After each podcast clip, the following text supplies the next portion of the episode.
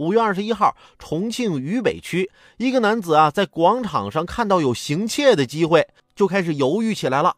我这偷还是不偷呢？当他犹犹豫豫伸出了手，自然是被赶到现场的民警抓获了。民警称，这不是一个职业的小偷，就是路过时啊贪小便宜。因为认错态度比较好，而且获得了失主的谅解，民警进行了训诫教育后，让他离开了。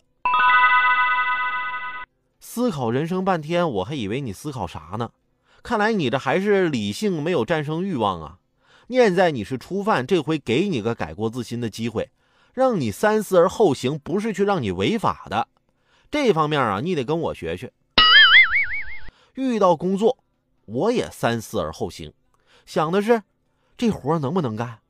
能不能明天再干？能不能推给别人干？